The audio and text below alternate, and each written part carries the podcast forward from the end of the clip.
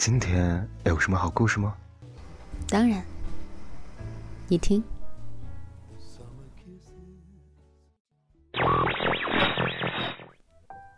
一种深深的负罪感涌上心头。养父挣来的血汗钱几乎都用于给我上学、买书，可我却对他没有一天的好脸色。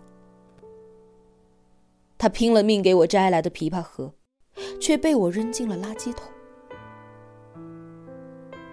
我心里难过极了，突然觉得自己很可耻。那天我像发了疯一样，喝下了一大瓶白酒。史蒂芬和肖远平半拖半抱的把我弄回了家。我迷迷糊糊的睡着了，晚上做了很多梦，在文村与养父生活的一幕一幕，就像放电影一般进入了我的梦境。原来我刻意封存的这些记忆。一刻也不曾离开我的脑海。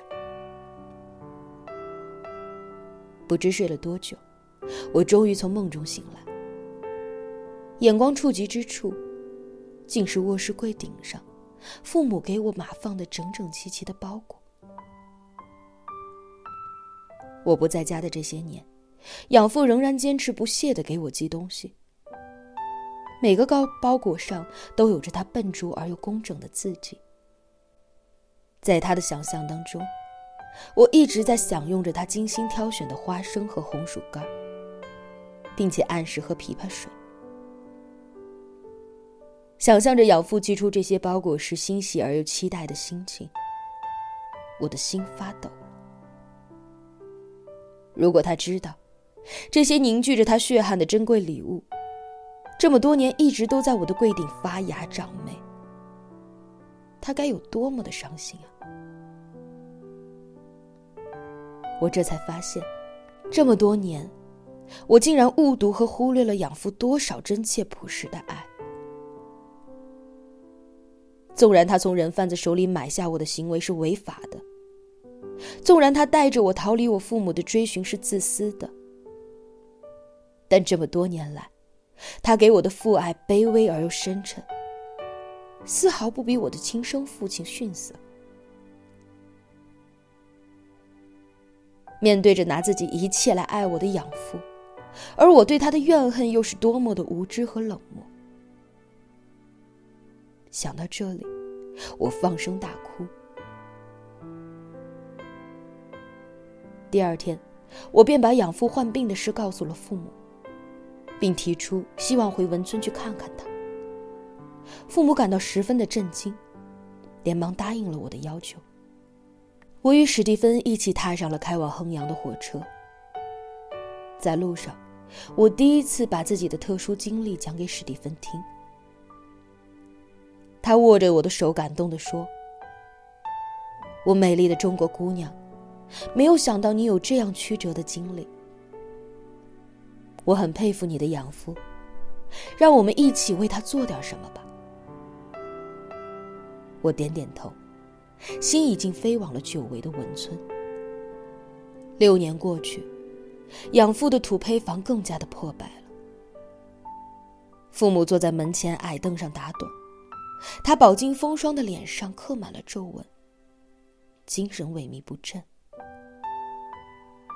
当我轻轻唤了他一声，他睁大眼，不敢相信似的：“慧慧，我没有做梦吧？”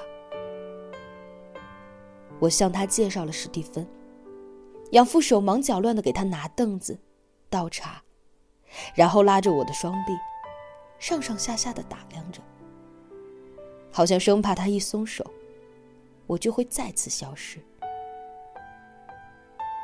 我发现他露出的手臂上，有大片凸起的黑色痣块，边缘已经红肿溃烂，我心痛极了。要捋起父亲的袖子，仔细的查看他的病情，可他却急忙把手缩回了袖子里，不安的说：“慧慧，吓着你了吧？你放心，医生说这个不传染的。在我的面前，养父总是把自己放得很低很低，低到了尘埃里。可他的爱，却在尘埃里开出花来，是那样的鲜艳夺目。我鼻子一酸，紧紧的抱住养父，哽咽的说：“爸，对不起。”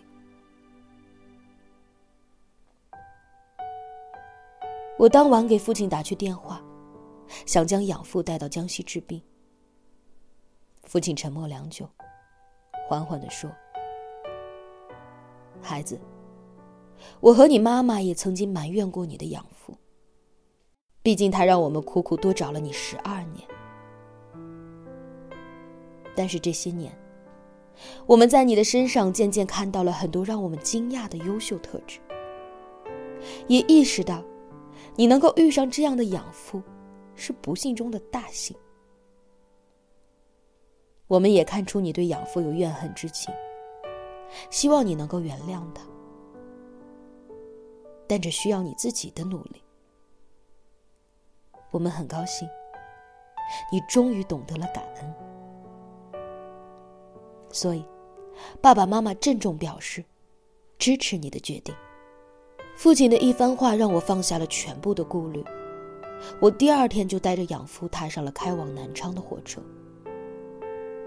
在南昌市第一人民医院的复查结果更不乐观，恶性黑色素瘤已经发展到了中晚期，局部扩散，最好的方法就是要尽快手术。我不敢有半点懈慢，把自己在美国读书时节省下来的奖学金。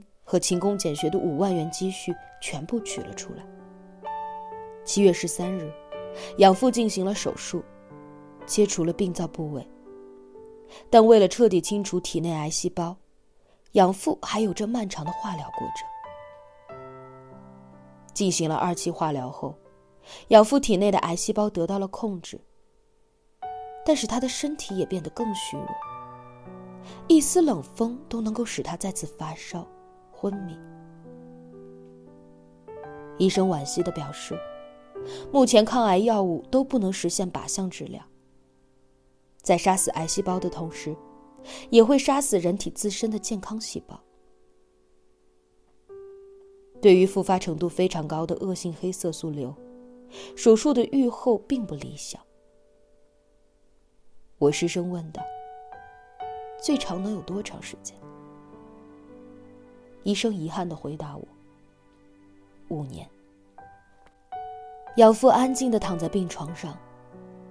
看见我后，他努力的笑了一笑，哑着嗓子说：“闺女，托你的福，我有生之年能住在这么漂亮的房子里。”我强忍眼泪，握住养父干枯的手，恨自己读了这么多年的书。却对他的病无能为力。暑期就要结束，导师催促我和史蒂芬回到美国攻读博士学位。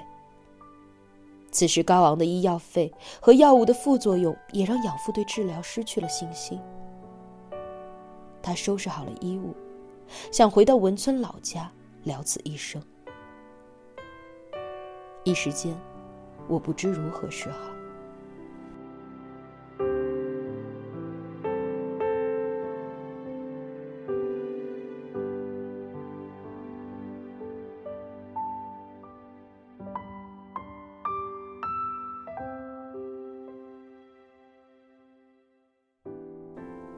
看到我左右为难，我的父母做出了一个重要的决定。他们打算把养父接到家里，负担他的医药费，并照顾他的生活。养父握着父亲的手，惭愧、感激的说不出话来。父亲却诚挚的说：“我们还要谢谢你，帮我们培养了一个如此优秀的女儿。”多年来的隔阂终于冰释，浓浓的亲情包围了每一个人。回到美国后，我和史蒂芬一起，在课余不懈地寻找治疗皮肤癌的方法。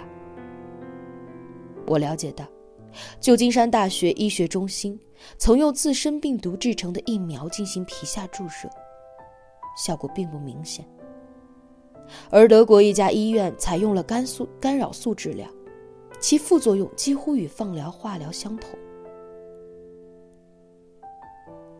二零一六年九月，我终于发现了一条让人振奋的消息：日本东京大学工学部萨卡埃研究室正在进行一项关于抗癌药的研究，希望找到一种高分子材料包裹住抗癌药，实现药物全程监控和定向释放。一旦找到这种材料，就能够很好的解决药物无法直达患处的难题。大大减少了抗癌药物的副作用。